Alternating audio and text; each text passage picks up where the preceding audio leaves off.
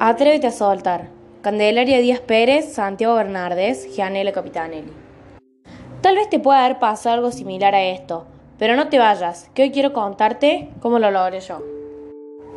Cuando era más chica, compartía muchos momentos con mi familia, de los cuales volvería a repetir una y mil veces más.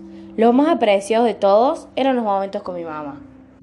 Solíamos tener mucho tiempo juntas, ya que pasaba la mayoría de las horas a su lado porque papá trabajaba.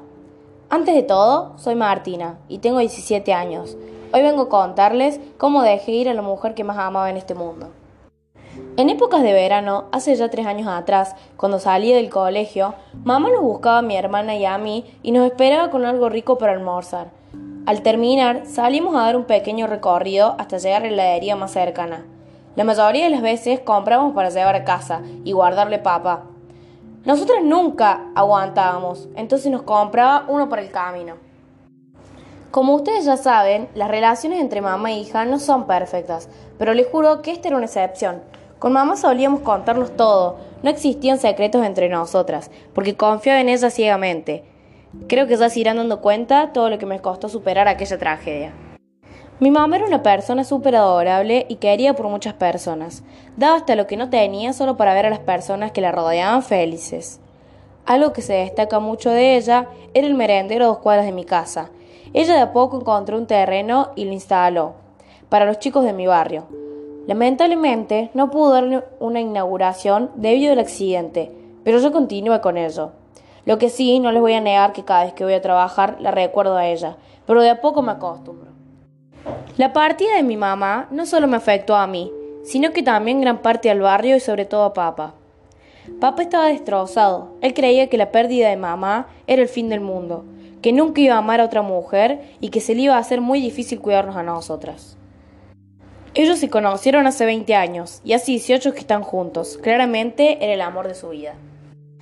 Cuando él cayó en el alcohol, me vi obligada a encargarme de mi hermanita Cande, eso fue gran parte por lo cual yo salí adelante.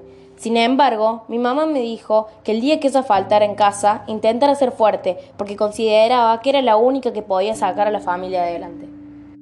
También me solía contar que ella iba a renacer como una paloma blanca y que me iba a acompañar en cada paso que dé. Nunca me tomé con seriedad esas alucinaciones que me decía. Sin embargo, ella falleció de la manera más inesperada. El día que me llegó la llamada, las luces de la ambulancia nublaban mis ojos, los gritos de papá y mi hermana llorando no me dejaban pensar.